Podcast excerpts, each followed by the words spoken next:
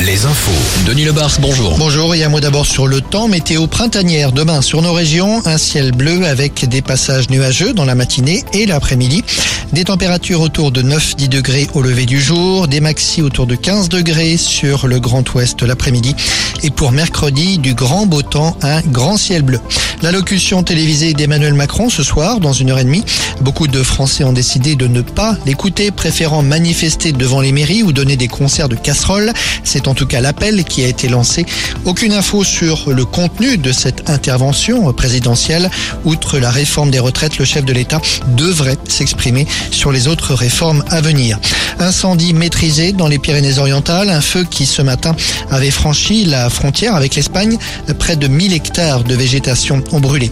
Dans le Maine-et-Loire, un premier arrêté sécheresse de la part de la préfecture. Il ne s'agit pas d'un arrêté technique, mais plutôt d'un appel du préfet à toute la population. Il appelle les usagers à faire preuve de sobriété dès maintenant.